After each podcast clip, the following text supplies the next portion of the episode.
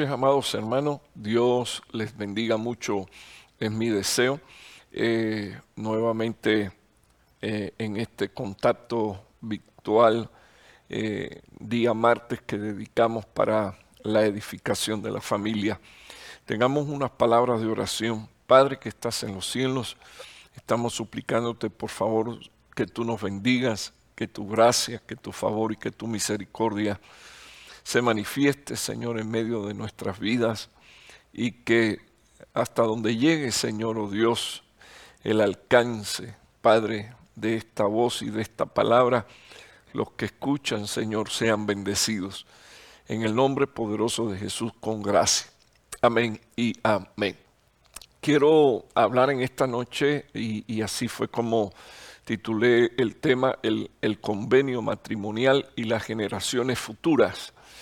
Y ah, antes de, de introducir mis primeros puntos, eh, quiero ah, hacer, eh, llamar la atención acerca de, de que cuando nosotros eh, decididamente entramos en el matrimonio, una de las cosas que debemos de tener presente es que como, como, todo, como todo convenio, eh, hay, dos partes y las dos partes tienen que estar eh, de acuerdo eh, donde las dos partes toman decisiones. en días pasados hice un comentario y creo recordar que incluso fue el martes pasado acerca de que cuando uno viene al matrimonio está decidiendo morir a lo que uno a lo que uno eh, piensa, eh, a lo que uno cree, eh, que incluso pueda estorbar la buena resolución dentro del matrimonio. Y, en ese convenio uno está tomando la disposición de, de esforzarse por hacer que, la, que el matrimonio funcione. Y siempre que digo esto, me viene a la mente el hecho de que nada puede funcionar separado de Dios, nada puede eh, funcionar desconectado de los principios bíblicos. Por eso siempre que comienzo hablando cualquier tema, eh, especialmente los que tienen que ver con matrimonio y familia, termino comentando que los versículos que usamos no tienen la palabra matrimonio y quizás no tiene la palabra familia, pero sí contiene los principios bíblicos que nosotros deberíamos de escuchar, recibir, atesorar, guardar y poner por obra para honra y gloria de nuestro Señor Jesucristo. En mi primera diapositiva yo quiero mostrar cuatro cosas eh, donde los, los cónyuges fortalecen su matrimonio. Y son cuatro cosas que si usted y yo decidimos eh, poner en práctica en la medida que avanza el matrimonio, el matrimonio se va a fortalecer más y más y más. Entonces, eh, punto número uno, y, y, quizás ya dije un poquito de esto en, en la introducción, una de las cosas que tenemos que hacer es aprender a vivir de acuerdo con lo que enseña la palabra de Dios, de acuerdo con lo que enseña el Evangelio. Cuando, cuando estoy hablando así, es que uno puede tener conocimiento y el conocimiento es válido para ir a la práctica. Es como el que se gradúa en una universidad y tiene uh, estudios de medicina, pero o sea, tiene conocimiento, pero eh, necesita práctica e inclusive eh, es, es, conocido a nivel mundial que la mayoría de las personas que estudian en universidades a partir de su tercer año de carrera, ya sea ingeniería, medicina, ya sea enfermería, pues tienen que ir a, hospitales, tienen que ir a lugares a conjugar el conocimiento con la práctica. Conocimiento eh, sin la práctica sería como decir fe sin obra. El hecho es, eh, que la palabra del Señor nos enseña que Jesucristo dijo que separado de Él nada podríamos hacer. El hecho es que la palabra de Dios enseña que hay una nube de testigos que constantemente están observando nuestra caminata y la palabra de Dios dice que nosotros deberíamos de poner los ojos en Jesús, autor y consumador de la fe. Así que Cristo es la totalidad y Cristo también es la medida de lo que nosotros deberíamos de hacer. Y como todos sabemos, existen los mandamientos de Dios el Padre, los de Dios el Hijo y también los del Espíritu Santo. Así que todo lo que nosotros conocemos bíblicamente que deberíamos de hacer, la palabra del Señor me enseña que tiene que ser de acuerdo a lo que el Evangelio dice que debemos de hacer. O sea que no existe o, no nos da lugar, hermano, a, hacer una parte y, otra no. Necesito que usted entienda esto. El Señor advirtió seriamente a Israel de este tema y en Deuteronomio capítulo 28 la palabra del Señor dice que Dios dijo, acontecerá que si tú oyes atentamente la voz de Jehová tu Dios, la atesoras en tu corazón sin mezclas y, la pones por obra, entonces todas, todas las bendiciones de Dios te alcanzarán. Y entonces ahí comienza una descripción de todas las bendiciones. Dentro de ellas, por ejemplo, eh, no tendrás que pedirle a nadie porque tú le prestarás a los demás. Eh, la palabra del Señor eh, dice eh, que Dios en esas bendiciones coloca un sello de distinción sobre los hijos que son obedientes a la palabra y le dice, te he puesto por cabeza y no por cola. Es decir, que hay, hay cosas y principios bíblicos relacionados a la obediencia que traen mucha prosperidad. Y entonces una de las cosas que me llama poderosamente la atención es que si nosotros queremos tener éxito a nivel matrimonial y a nivel familiar, una de las cosas que nosotros tenemos que hacer es vivir, como dice la palabra de Dios, de acuerdo a lo que enseña el Evangelio de nuestro Señor Jesucristo. En segundo lugar, eh, nosotros tenemos que entender que matrimonio es un compromiso y que se necesita la voluntad de Dios. Ahora, compromiso. Si, si lo dejo así, eh, pues habrá gente que piensa que, que, pueden romper el compromiso y no tener consecuencias. Pero eh, de igual manera es como cuando a usted le otorgan eh, la bendición de un crédito para iniciar la gestión de la compra de su casa cuando, cuando a usted finalmente le dan el cierre de la casa y le dan la llave de la casa, no le dijeron a usted que usted es el dueño de la casa. El dueño de la casa es el banco hasta que usted termina de pagarle al banco el último centavo más ah, los, los intereses que tiene que pagar por ese préstamo. Entonces, en ese momento usted adquirió un compromiso el compromiso es un compromiso de pago, pero mm, e, este compromiso no se resume solo a, dar mensualmente una cantidad, sino que eh, este compromiso a lo que se resume es al hecho de que usted va a tener que trabajar, que usted va a tener que esforzarse, que usted va a tener que incluso día con día levantarse y, disponerse a ir a laborar para que le paguen por sus horas de trabajo, porque usted sabe que usted ha contraído compromisos que tiene ah, que, que pagar, sencillamente que pagar. Entonces, cuando, cuando, cuando tú miras o cuando nosotros miramos y cuando yo miro el compromiso, como una, no solo como una cuestión de responsabilidad, sino que aprendo a mirarlo como un pacto contraído delante de Dios, sea que me haya casado un ministro o sea que me haya casado un abogado de paz.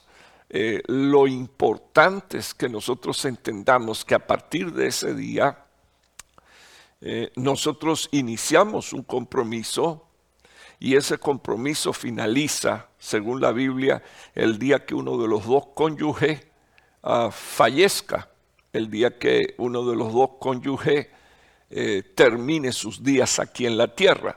Entonces, eh, ¿cuánto dentro de 30 años? ¿Cuánto dentro de 40? Conozco matrimonios de 50, bendito el nombre del Señor, gente de Dios que han vivido y que han disfrutado su, su matrimonio y han sido bendecidos y prosperados con hijos, nietos, bisnietos y ellos fueron el testimonio de una vida para Dios y de una vida para su familia. Entonces, eso es lo que significa eh, el estar comprometido, porque eh, el compromiso eh, te lleva a ti a la obligación, a la responsabilidad que es inherente al compromiso que has hecho. Entonces, me gustaría que usted mirara en tercer lugar de qué manera se fortalece el matrimonio, guardar eh, los convenios, así como usted lo tiene puesto en su pantalla, guardar los convenios que se hayan hecho, ese es en el tercer lugar, y en cuarto lugar, eh, evidentemente, eh, se requiere, yo puse aquí, se requiere un esfuerzo por mejorar día a día. Yo, de, la, de estos cuatro, eh, ya eh, quizás he hablado eh, un poquito del primero y del segundo. Entonces quiero dedicarle unos minutos a, la expresión guardar los convenios que se hayan hecho. Me gustaría que usted mirara la próxima diapositiva y cuando hablamos de guardar convenios, hay cuatro razones por las cuales guardar el convenio que uno ha hecho. Estoy hablando del matrimonio. Eh, la primera razón es que eh, el convenio aumenta la motivación y el compromiso. O sea, se, se, realizan, eh, se realiza un convenio entre dos partes. Vamos a, montar una empresa. Existe una motivación cuál tener éxito. Y para, y para tener éxito hay una planificación. Y para tener éxito eh, en, esa empresa se busca personas que estén eh, lo suficientemente capacitadas y comprometidas con el proyecto eh, que están iniciando y con el pensamiento de que lo van a poder desarrollar.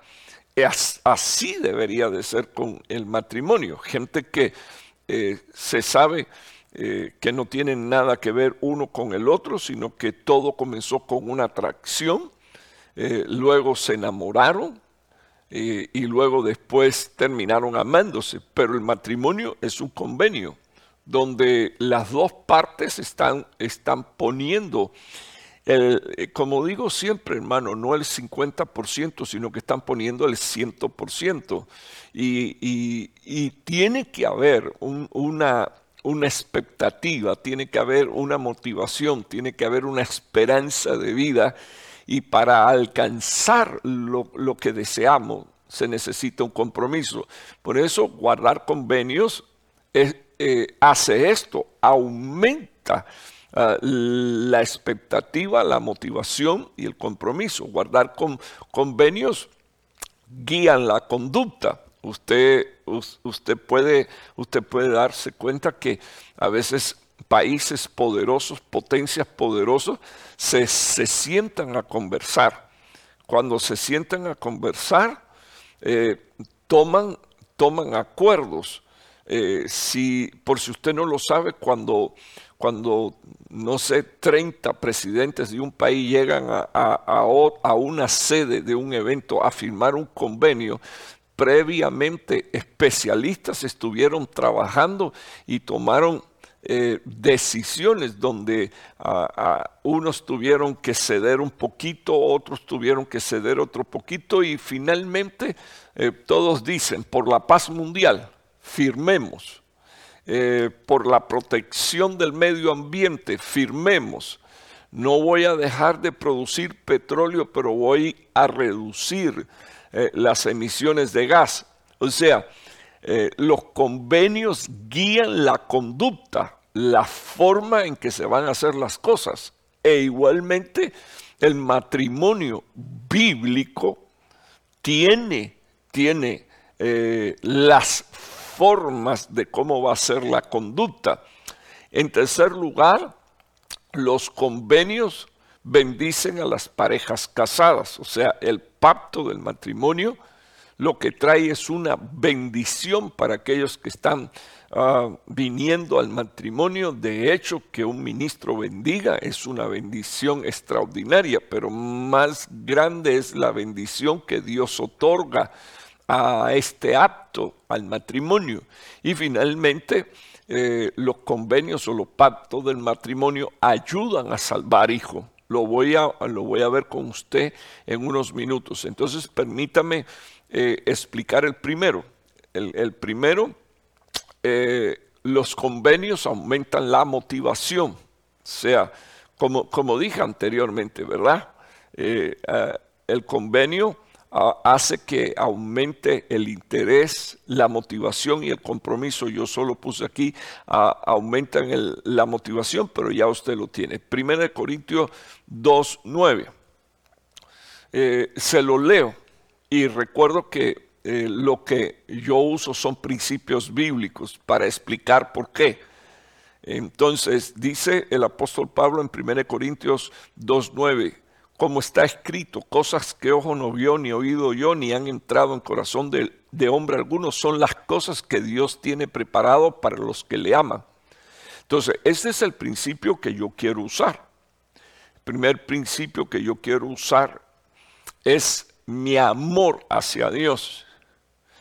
Y entonces la Biblia dice que cuando yo le amo a Él, yo puedo esperar cosas hermosas de parte de Dios dentro de, de, mi matrimonio, dentro de mi familia. Cosas que ojos no vio, ni oído yo, ni han subido en cosas de hombre alguna, son las que Dios tiene preparado.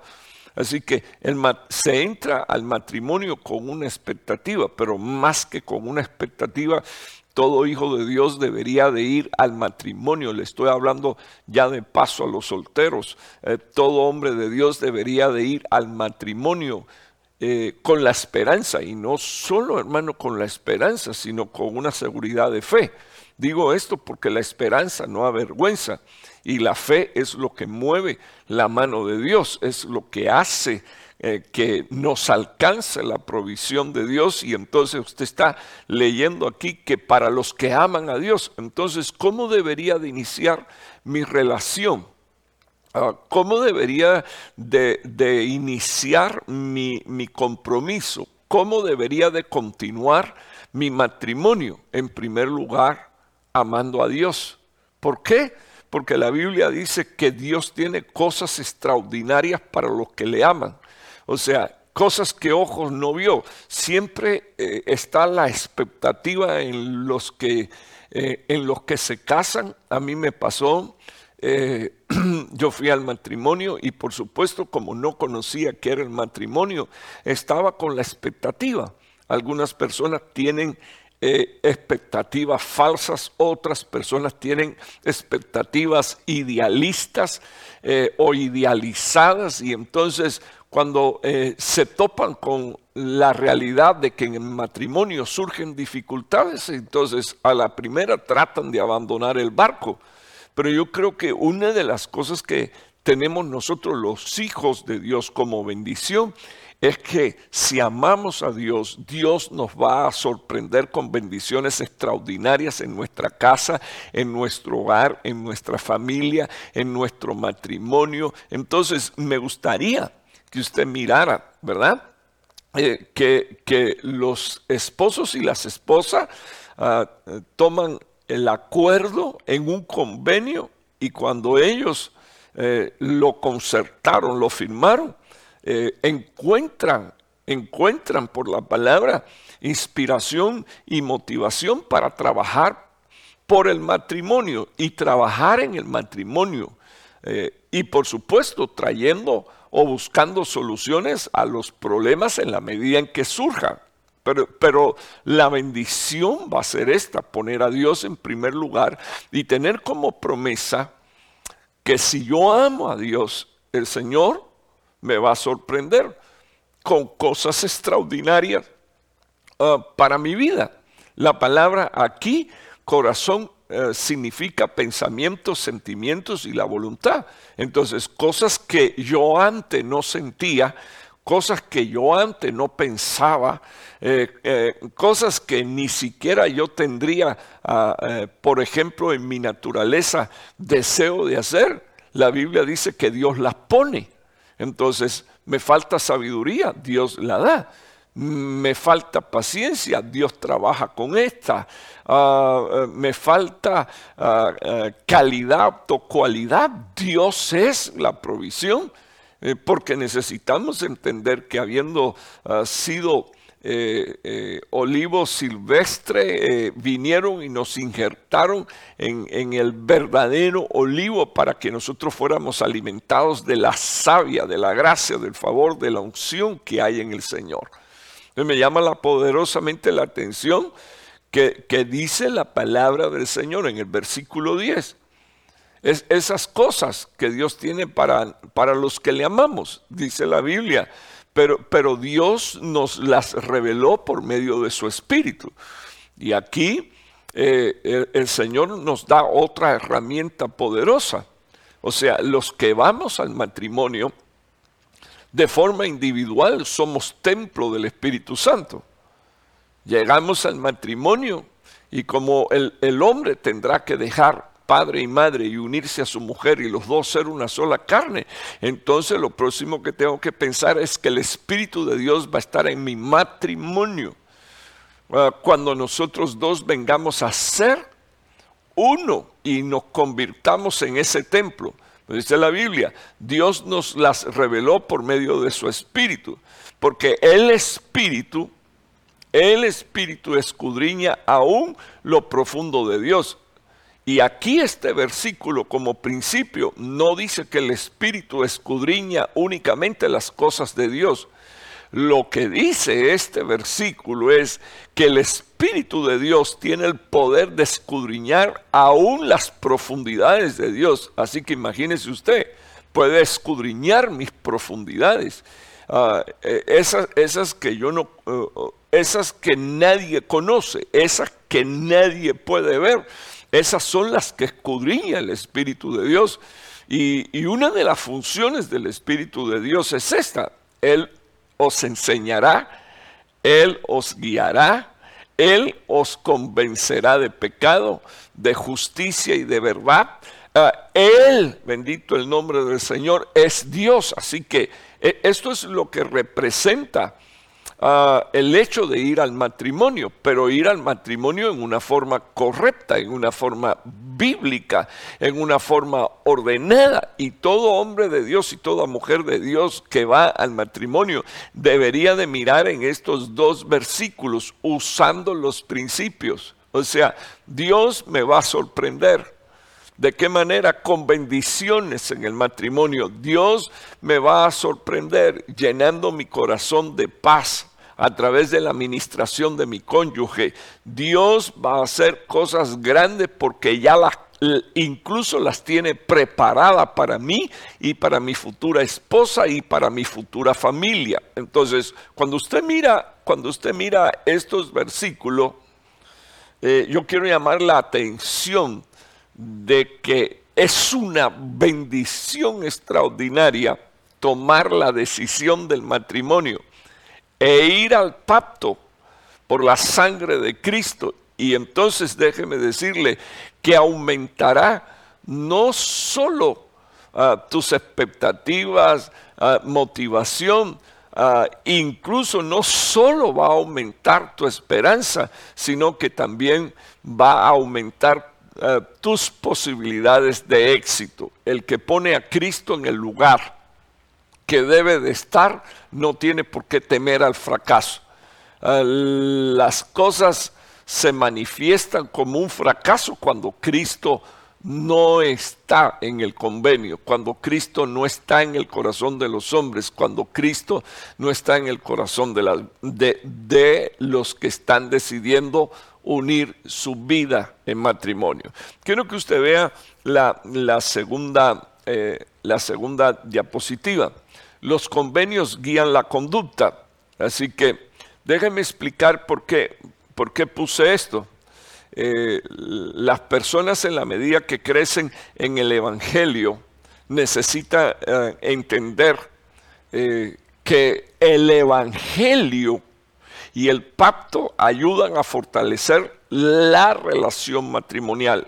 El pacto y el Evangelio, voy a ponerlo en el orden correcto, el pacto del matrimonio y el Evangelio de Jesucristo fortalecen la relación matrimonial. Ah, por ejemplo, por ejemplo, por ejemplo, cuando dos cristianos, perdón, cuando, cuando un cristiano se bautiza, eh, no, no, no se bautiza para ser miembro de una congregación. Eh, se bautiza bajo un principio bíblico para obedecer eh, los mandamientos de Dios y de nuestro Señor Jesucristo. Primero obedecer el mandamiento, pero al mismo tiempo cuando una persona se bautiza, está haciendo un pacto. O sea, está entrando en el pacto de la muerte de Cristo y está entrando en el pacto de la resurrección de Cristo. Por eso también nosotros enseñamos que los que se bautizan son los que resucitan, porque al bautizarse entraron en un pacto. ¿Con quién? Con, con el que dijo, yo soy la resurrección y yo soy la vida. Así que eh, también la palabra de Dios dice que cuando alguien se bautiza, entra eh, en el pacto de una, de una relación con Dios donde está tomando la decisión porque está aspirando a una buena conciencia para con Dios. El bautismo no tiene el poder de limpiar, el, eh, dice la palabra de Dios, la iniquidad, pero es una aspiración de buena conciencia para con Dios. O sea, eh, estoy tomando la decisión del pacto de bautismo porque quiero vivir unido a Dios y quiero vivir agradando a Dios. O sea, por ejemplo, ese sería un, pacto. Eh, el, otro, el, otro pacto sería, por ejemplo, el, pacto de, eh, los sacerdotes, de los sacerdotes y, cada sacerdote tenía estipulado eh, el servir a Dios y magnificar o glorificar a Dios mediante su llamamiento y mediante su servicio, dejándose dirigir por nuestro Señor Jesucristo. Eh, usted, usted debe de, saber, hermano, que, que cuando uno eh, entra en, un pacto, ya sea, como mencioné anteriormente, el de bautismo, ya sea eh, que uno entre en el pacto con el Señor del llamamiento. Imagínese usted que cuando el Señor llamó a Aarón, Dios, Dios le dijo a Moisés, yo no le voy a dar tierras a, a, a, los levitas, no se lo voy a dar porque, porque la herencia de ellos voy a ser yo. Entonces, imagínese usted, Dios, hizo un Dios los, los, escogió a ellos para que fueran eh, eh, la tribu sacerdotal. Hace un pacto con él, con ellos y pareciera que Dios no le estaba dando nada, pero Dios se lo estaba dando todo, porque en Cristo están escondidas todas las riquezas, porque, porque en Cristo por medio de Él y para Él fueron hechas todas las cosas. O sea, Dios le estaba diciendo a los levitas en, el pacto sacerdotal, yo me voy a ocupar de ustedes. Ustedes ocúpense de servirme a mí. Y hermano, qué bendición, qué bendición. Porque Dios le dijo a David, por cuanto tú te ocupaste de mi casa, yo me voy a ocupar de la tuya. O sea que imagínese usted la importancia de entrar en estos pactos, en estos convenios. Eh, acabo de, mencionar estos dos. Eh, eh, el pacto del bautismo y el pacto sacerdotal, pero mes tras mes nosotros entramos en el pacto de, de la Santa Cena.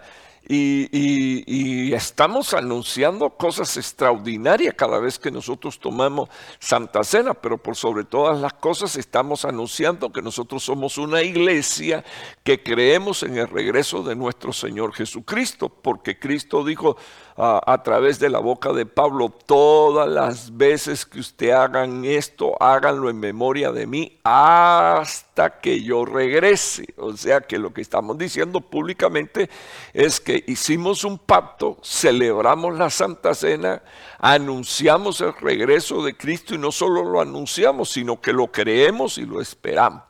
Ahora, todo pacto tiene su protocolo, hermano, de entendimiento.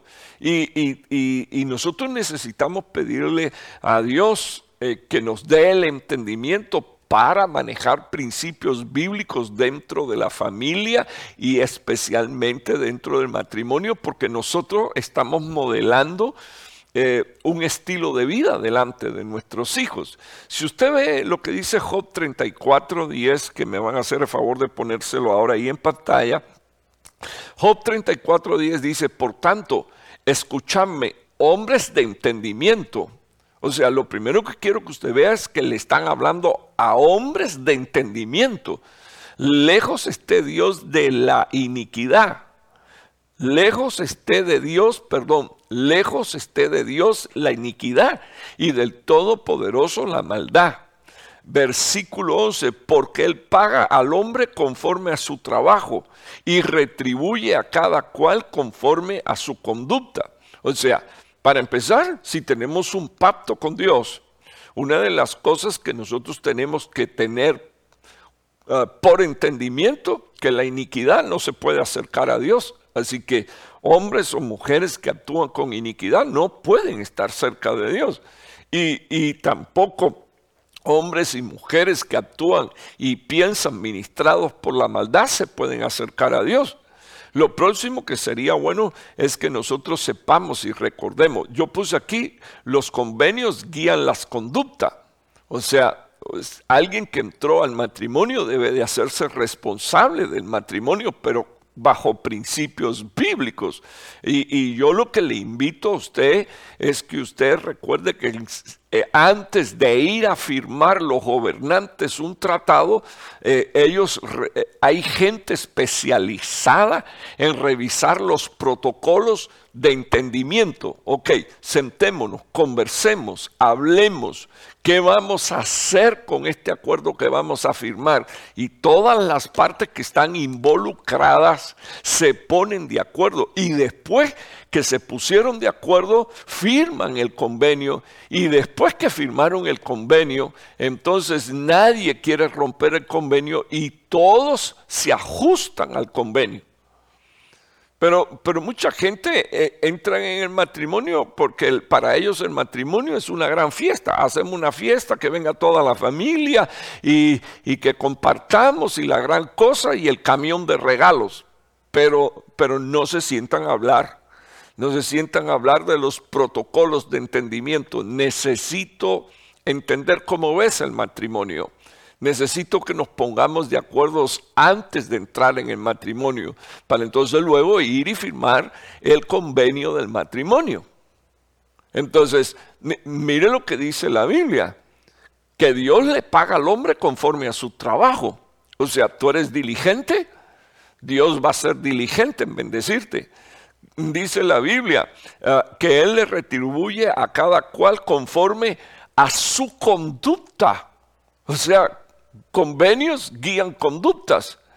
Y, tú tienes que saber que el, matrimonio es un convenio y que el matrimonio tiene que guiar tu conducta. Tu conducta no puede guiar al matrimonio. O sea, hay que ir a principios bíblicos, cómo se, cómo se conduce todo hombre temeroso de Dios que tiene un compromiso delante de Dios, cómo se conduce una mujer temerosa de Dios que tiene un compromiso con Dios. Entonces, eh, ya, ya leí 34 días el 34.11, y quiero que usted vea ahora lo que dice el 34.12, ciertamente Dios no obrará perversamente y el Todopoderoso no pervertirá el juicio. Eso quiere decir que tú no puedes esperar recibir un pago por algo que tú no has trabajado. Tú no puedes eh, pretender recibir que las cosas salgan bien si tú violentas principios bíblicos. Ah, tú no puedes pretender que tu matrimonio funcione bien eh, si tú no tienes una relación ah, con Dios y si tú comienzas a cambiar a Dios por otras cosas es un problema. En días pasados le dije a, a una persona que Dios sabe que amo, amo, amo hermano, amo. Eh, y, eh, se dio algo, ¿verdad? Discúlpeme que no diga nombre, no tengo por qué, ni tengo que poner situaciones, pero, pero yo, yo a esa persona le dije, tú procura que tu cónyuge no se desaliente y no deje de servir a Dios o deje de servir a Dios. Porque entonces vas a saber lo que es que tu cónyuge no sirva a Dios, tu matrimonio no te va a ir bien. Yo, yo no estaba, hermano, yo no estaba maldiciendo a esta persona. Vive Dios y ante Dios hablo que le amo. Pero muchas veces nosotros necesitamos saber que el primer lugar no lo lleva nuestra esposa. El primer lugar no lo tiene nuestro esposo en nuestra vida. El primer lugar no lo tiene, ah, no lo tienen nuestros hijos en nuestra vida y en nuestro corazón. Que el primer lugar no lo tienen nuestros padres, que el primer lugar no lo puede tener el trabajo, que, el primer lugar ni siquiera lo puede tener nuestro ministerio. El primer lugar lo tiene que tener Dios. Si yo quiero ah, ah, vivir conectado a, la vida verdadera, entendiendo que separado de Él yo no logro nada. El primer lugar lo tiene que tener Dios. El primer lugar, en todo, en todo. Y, y sobre la base y el principio de que el fundamento que está puesto no se puede cambiar y no se puede quitar, que es Cristo, entender que Cristo es la cabeza de la iglesia que Cristo es la cabeza del sacerdocio por donde corren las unciones a través de las barbas y hasta el borde de las vestiduras. Entonces, existe, cuando digo así, existe protocolos de entendimiento. Mire lo que dice Job 34.10, ya lo leí, pero quiero que usted lo vuelva a ver. Por tanto, escúchame bien, hombre de entendimiento. Entonces, eh, eh, esto me deja saber que los que no tienen entendimiento no escuchan a Dios. Eh, que los que están faltos de entendimiento se quieren acercar a Dios con iniquidad y con maldad. no, no creen que Dios no va a pagar. Y la Biblia dice aquí que, que Dios le paga al hombre conforme a sus acciones conforme a sus acciones, conforme a sus decisiones y sus acciones. Y dice la palabra de Dios que Él le retribuye a cada cual conforme a sus conductas. Entonces, eh, bendito el nombre del Señor, ¿verdad? Porque el matrimonio en la voluntad de Dios establece ah, un estilo de vida. Me, gustaría que dentro de, este mismo contexto usted mirara Proverbios 20:11. Dice, aún por sus hechos da a conocer un muchacho si su conducta es pura y recta. Entonces, eh, quiero que usted vea esto. Quiero que usted vea esto. Tenemos, tenemos hijos, tenemos hijos y ellos, eh, no importa qué tan pequeño es, van a crecer. Ellos, ellos, ellos van a hacerlas las cosas por imitación. Así es como comenzamos todo. Yo comencé haciendo las cosas por, por, imitación. Mi padre era un cristiano y era un pastor. Por imitación llegaba a la iglesia. Eh, a veces, algunas veces más por fuerza que por imitación, porque yo no quería ir, pero mi papá me decía, tenemos que ir. Y tú no te puedes quedar solo aquí en la casa. Así que por fuerza y por imitación comenzamos, pero le quiero llamar la atención de lo que dice este versículo, porque yo quiero, eh, eh, el, título del tema está ligado al entendimiento de lo que hace el convenio del matrimonio y luego cómo afecta a nuestros hijos, que son las próximas generaciones. Proverbios 20:11 dice la Biblia, aún por sus hechos da a conocer un muchacho si su conducta es pura y es recta. O sea, que lo que dice la palabra de Dios aquí es que la conducta es un resultado del pensamiento y que cuando una persona actúa está dejando saber si él es puro y es recto. O sea que las acciones, las acciones no se pueden tomar así tan a la ligera. O sea, eh, ay, pastor, no se puede ser tan extremista. Ay, no, Dios no se mete en estas cosas. Pues, pues mire, déjeme decirle que sí.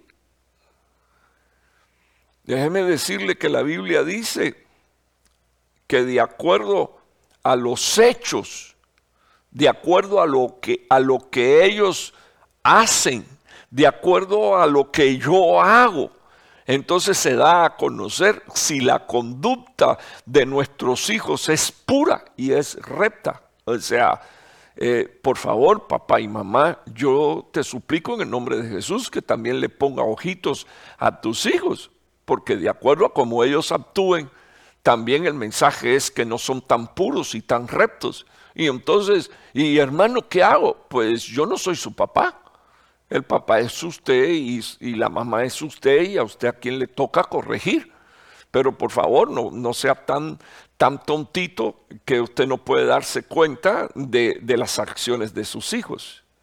No sea tan tontita que usted no se puede dar cuenta de las acciones de sus hijas. Ah, ah, de, sus hijos, porque, porque la Biblia dice que como actúen, entonces ellos están dando a conocer si su conducta es pura y es recta, es pura y es íntegra. Entonces, no sé qué vamos, qué vamos a aplaudir, qué vamos a apoyar y qué vamos a reforzar en la vida de, nuestra, de nuestros hijos, pero creo que nosotros deberíamos de buscar ah, la paz y la santidad sin la cual dice la Biblia, nadie verá a Dios. Eh, la continuación del versículo ah, de Proverbios 20:11, el 12 dice, el oído que oye y el ojo que ve, Ambos los ha hecho el Señor. Imagínese usted, si Dios hizo oído y Dios hizo ojo, y dice la Biblia que a ambos los ha hecho el Señor, entonces no conocerá Dios lo que ven nuestros ojos, no conocerá Dios lo que oyen nuestros oídos, no sabrá Dios dónde está nuestro corazón y dónde está nuestro pensamiento y qué motiva nuestra conducta. Entonces, el pacto como dije anteriormente, eh, eh, motiva a la conducta. ¿Por qué? Porque el matrimonio tiene reglas.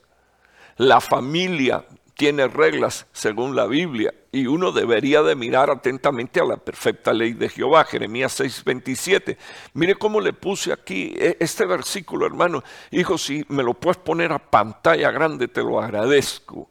Mire lo que dice Jeremías 6:27, cómo Dios le habla a Jeremías y le dice, te he puesto como un observador y como un examinador entre mi pueblo para que conozcas y examines su conducta. Entonces, eh, para los que se molestan cuando el pastor se mete, para los que se molestan cuando el pastor esto llama y pregunta, para los que se molestan cuando no vienen y el pastor esto indaga, ¿por qué no fue que llegaste? Eh, mm, porque vivimos, en, hermano, vivimos en una sociedad donde el espíritu sucio e inmundo se ha metido en tanta gente que, los hijos apenas eh, quieren cumplir 18 años para largarse de la casa. Déjenme quedarme aquí unos minutos con usted. se conoce, hermano, que la mayoría de los muchachos adolescentes con, con 16, 17, 18 años que fuman marihuana en este país comenzaron a hacerlo con 13 años. Eh, se sabe que la mayoría de los muchachos que tienen hoy, eh, adolescentes, tienen hoy prácticas eh, de vida sexual fuera del matrimonio, que es fornicación, comenzaron, comenzaron también con 13 años. Porque, porque esta sociedad les ha hecho pensar que ellos son libres. Y yo no discuto, yo no discuto la libertad, yo no la discuto, solo que el apóstol Pablo dice que nuestra libertad no, debería, no deberíamos de usarla como ocasión para el libertinaje. Permítame tomar un poquito de agua. Entonces, ¿quiénes son los supervisores de los hijos? Los padres. Y aquí hay un profeta que al que Dios le dice, ah, te he puesto como un observador. Y entonces, ¿quién debe de ser el observador de la casa? El padre, pero un padre que está dentro del matrimonio y un padre que, que vive conforme a la voluntad de Dios, porque nosotros, yo no puedo pretender eh, hablarle a mi hija Areli y a mi hija Kelly y, a mis hijos de ley, Mauro y, Wilmer, y, yo no vivir el Evangelio. Por mucho que ellos me quieran y también por mucho que me respeten, pues de repente se callan la boca y, no me contestan, pero en lo más profundo de su corazón, ellos saben si yo vivo el Evangelio o no lo vivo. Y yo vivo feliz de ser testimonio para mis hijos.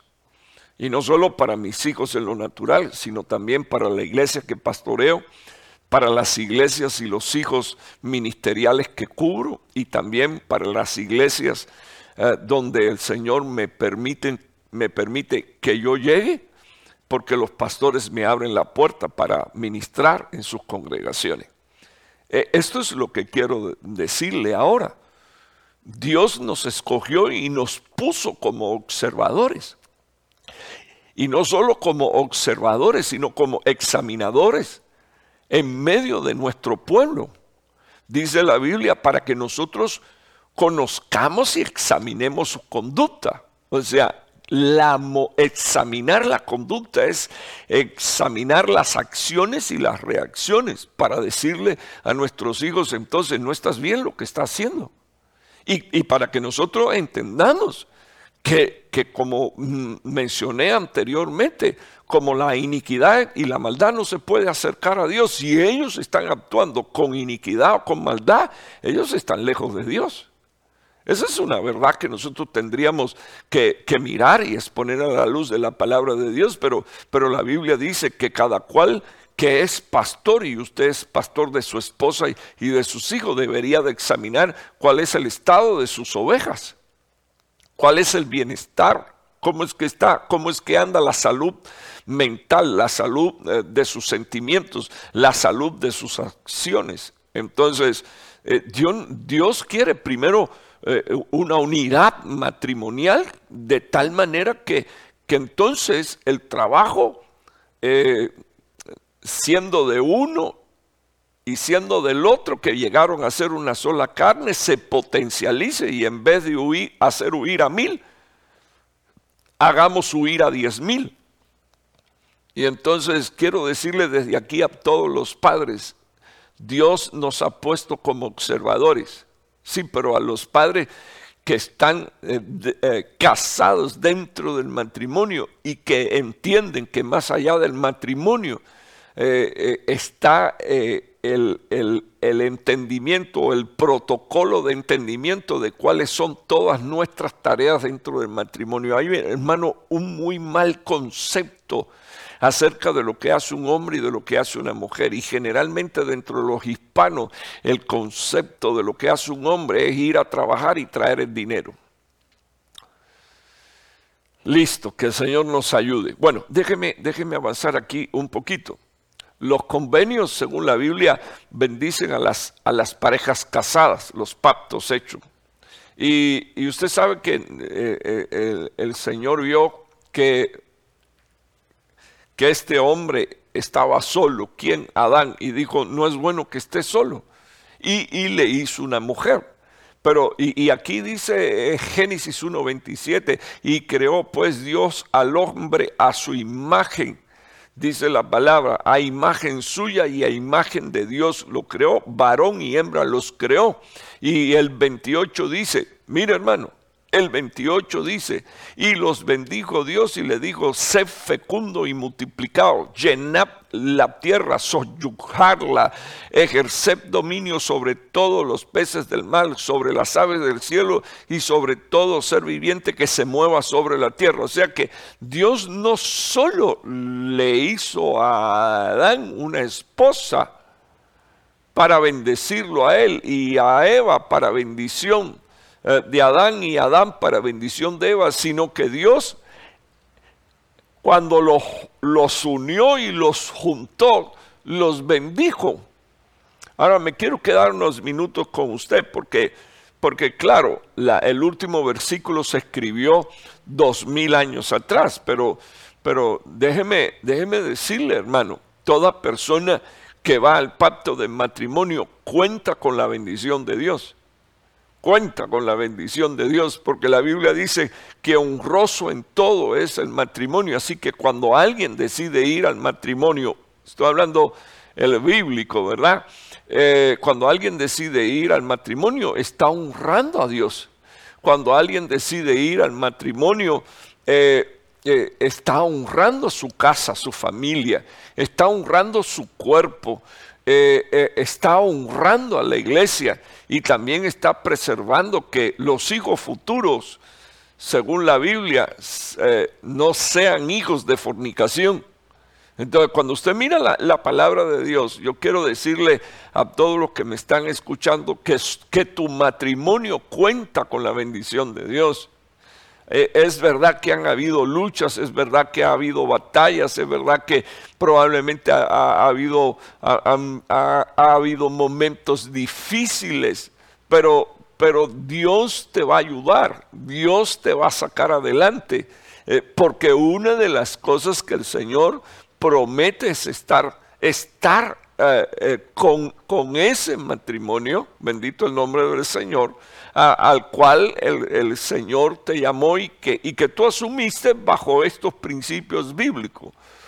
Eh, si, si, si, no, si no ah, Dios, eh, si Dios no hubiera dado, hermano, esta bendición, déjenme explicarle que hay estadísticas eh, que en este país que los matrimonios no duran más de siete años.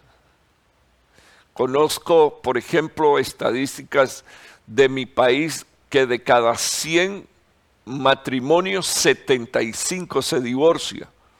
Estamos hablando que el 75% de los que se casan se divorcian en mi país. Pero yo bendigo, bueno, no es mío porque no lo he comprado, ¿verdad? Donde yo nací. Eh, pero le, le, cuento, le cuento, hermano, yo me siento feliz porque con la ayuda del Señor eh, eh, este, este 30 de julio cumplo 39 años de casado. Entonces me siento feliz. Feliz de, de que el matrimonio me haya ido bien, bien, bendecido. Que hemos tenido nuestras batallas. Pues claro que sí, yo, eh, eh, si, si, hay, si hay algún hermano que nunca ha tenido un conflicto en el matrimonio, por favor, mándeme una notita aquí a, a, a Ebenezer Jericín y dígame, nunca he tenido un no ni un sí. Pues entonces eres un cero a la izquierda.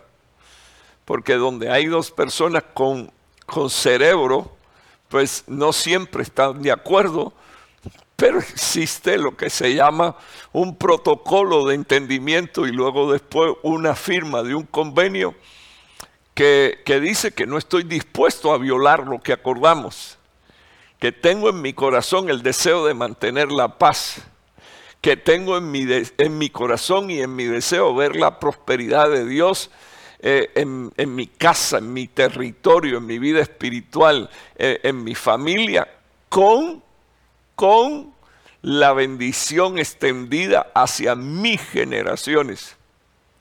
No sé si le he dicho esto, hermano, pero eh, ya cumplí 60 años, no me siento viejo. Tengo un hermano aquí en la iglesia que dice que, que, en el nombre del Señor Jesús eh, vamos a vivir 120, ¿verdad?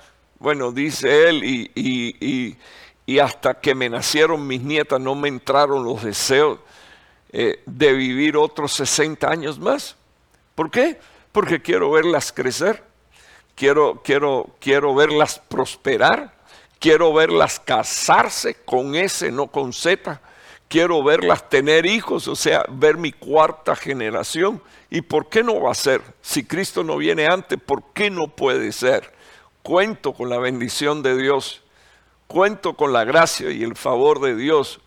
Usted cuenta con la gracia y con el favor de Dios. Usted cuenta con la gracia, la bendición y el favor de Dios sobre su matrimonio y sobre sus hijos. Lo único que usted tiene que hacer es respetar respetar los acuerdos y, entender que en el matrimonio existe eso que se llama protocolo de entendimiento. Acuérdese que las palabras de Dios, como leímos anteriormente, es para hombres entendidos. Amén. Entonces, quiero, que usted vea lo que dice eh, la palabra de Dios. Puse aquí, los convenios ayudan a salvar, a salvar a los hijos. Solo lo voy a leer y, ya voy a terminar. Dice la Biblia, pero a los demás les digo que si un hermano tiene una mujer que no es creyente y ella consiente en vivir con él, no la abandone. Y si la mujer cuyo marido no es creyente y él consiente en vivir con ella, no abandone a su marido. Porque, claro, esto dentro de los términos morales, ¿verdad? porque, porque no es que tu marido consiente en vivir contigo y él tiene cuatro mujeres más. No, no, no. Él consintió en vivir contigo. Siendo que él no quiere servir a Dios, pero tú sí quieres servir a Dios. Entonces, lo que dice la Biblia aquí es la mujer cuyo marido no es creyente y él consiente en vivir ah, con ella, no abandone. Le dice, no abandones al marido, ni el marido abandone a la mujer si él es el que sirve a Dios y ella no porque el marido que no es creyente es santificado por medio de la mujer. Nosotros deberíamos de prestar atención a estas palabras, especialmente los que están en esta situación. Porque mire lo que dice, porque el marido, no es, eh, el marido que no es creyente es santificado por medio de su mujer y la mujer que no es creyente es santificada por medio de su marido creyente. De otra manera vuestros hijos serían inmundos, mas ahora son santos. Entonces, cuando usted lee estos versículos, es, es impactante el poder del matrimonio. Así que cuando alguien, cuando alguien viene al convenio del matrimonio, dice la Biblia que esto influye en la vida de nuestros hijos. Y, yo quiero decirle que los que observamos en el nombre de Jesús el pacto que hemos hecho, eh, recibimos fortaleza, hermano, para enseñar y criar a nuestros hijos en el temor de Dios. así que cuando los padres se ocupan de guardar eh, el, pacto delante de Dios, los protocolos de entendimiento es lo que conversamos y lo que hablamos y en lo que nos pusimos de acuerdo en lo que vamos a hacer ellos tienen también la bendición de que Dios por su palabra los está sellando y los está llamando santos. Escúcheme bien, hermano, porque yo sé que hay personas que me están escuchando ahora que sus hijos no están sirviendo a Dios. Pero yo quiero ah, que tú entiendas, o sea, el matrimonio no salva hijos, no, no los salva. Pero, pero Dios es fiel y, dices, dice la Biblia que, que el Señor los termina santificando para Él. Entonces yo necesito que usted, eh, por favor, entienda que esta es una palabra inspirada por el Espíritu Santo. Y, lo que dice estos versículos es que las bendiciones del matrimonio fortalecen tanto al matrimonio eh, que luego se convierte en padre, como también fortalecen a los hijos. Y es importante que nosotros, hermano, eh, si vemos que estamos en un punto de conflicto, reclamemos al Señor esta promesa. Ah, Señor, aunque mi esposo no te está sirviendo ah, y él consintió vivir conmigo, pues yo decido obedecer a tu palabra y te ruego, Señor, que lo salves a él y que también, Señor oh Dios, santifique a mis hijos para ti. Si es el hombre que está en la misma situación, no debería dejar a su esposa. Eso es lo que dice la Biblia. No, que no quiero ir. No importa, clama a Dios, gime delante de su presencia. La Biblia dice que si tú consientes, si tú consientes en vivir con ella, ella será santificada por medio de su marido creyente. De lo contrario, dice la Biblia, sus hijos serían inmundos delante de Dios, pero ahora, dice la palabra, son santos. Entonces, eh, ¿le creemos a Dios o no le creemos a Dios? ¿Le creemos a la palabra o no le creemos a la palabra? Pero yo creo que aquí eh, eh, está la bendición del convenio y te la estoy explicando. Espero con la ayuda del Señor que le creas al Señor. Bueno, voy, a, terminar, voy a terminar con esto solo leyéndolo, porque ya, ya estoy en una hora, eh, dos minutos.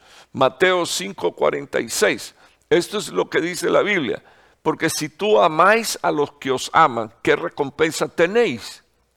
¿No hacen también lo mismo los recaudadores de impuestos? Los recaudadores de impuestos aman a los que le aman, pero son odiados por todo el mundo.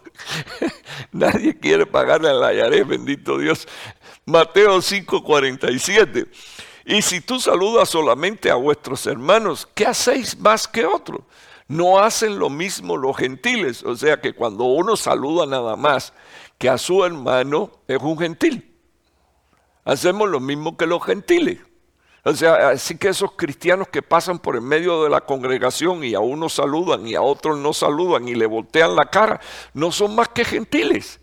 No tienen a Dios en su corazón, es mentira. Ellos, ellos están pasando por cristianos, pero son unos religiosos y viven muy lejos de Dios. En realidad viven muy lejos de Dios. Ahora mire lo que dice la Biblia en Mateo 5:48. Por tanto, sed vosotros perfectos y, aquí, hermano, esto es tremendo, porque usted y yo estamos luchando con imperfecciones, pero dice Dios, ah, seamos perfectos. Y, la Biblia dice cómo tenemos que ser perfectos. Yo no tengo que ser perfecto eh, como un hombre, ni tengo que ser eh, llamado don perfecto. Eh, y sin embargo, los que aman la perfección eh, casi siempre, o los que amemos la perfección, casi siempre son eh, criticados por los mediocres que se esconden tras su debilidad carnal, tras su mísero pensamiento, detrás, se esconden detrás de, del pensamiento, de, un pensamiento llano e incluso eh, usan el Facebook para atacar a otros. Entonces, perdóneme que se lo diga así, pero la Biblia dice, pero, pero, mm, pero vosotros, por tanto, vosotros sean perfectos, sed vosotros perfectos, como, como vuestro Padre Celestial es perfecto. Entonces, ¿a quién me tengo que parecer yo? A mi Padre. Y tengo el ADN de Él. Porque la Biblia dice que eh, los que le recibimos, él nos dio potestad de ser hechos hijos suyos.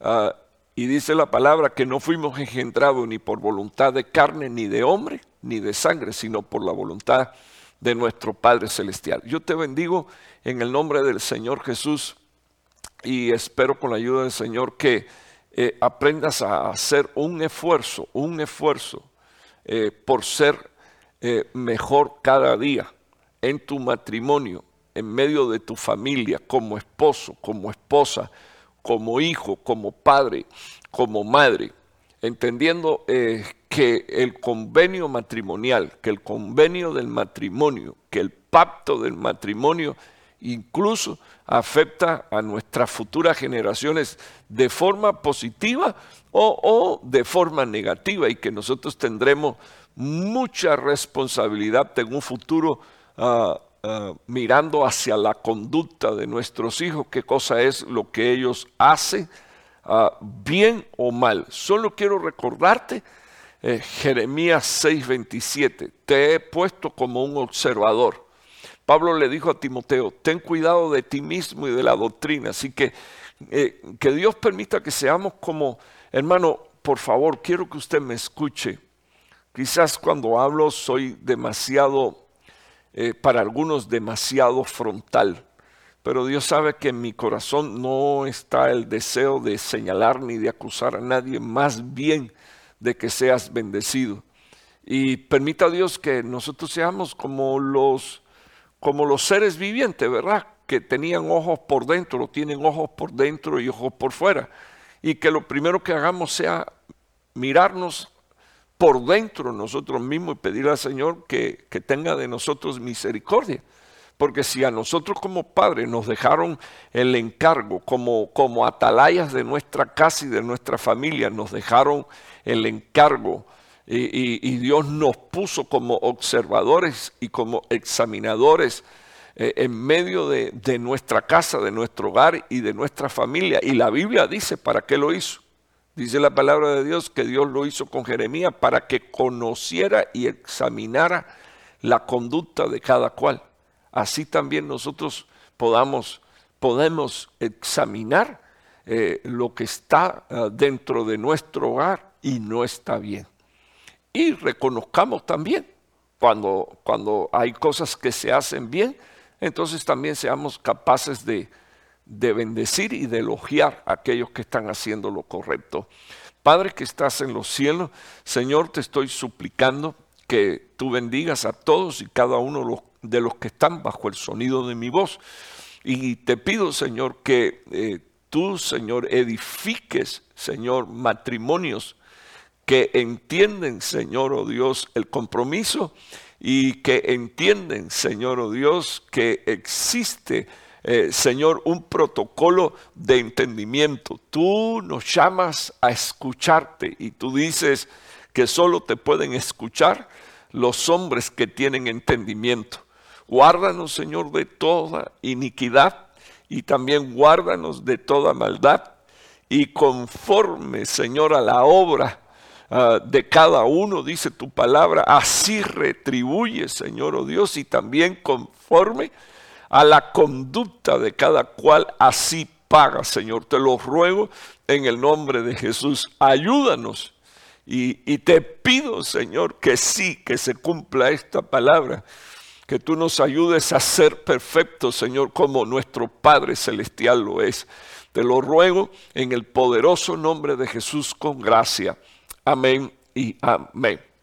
Estoy anunciando a, toda la iglesia y estoy recordando a todos los que están bajo el sonido de mi voz y este anuncio es para la iglesia de, de Dallas, Ebenezer, Dallas, Jericín eh, estoy recordando que Dios mediante eh, el próximo viernes tendremos servicio.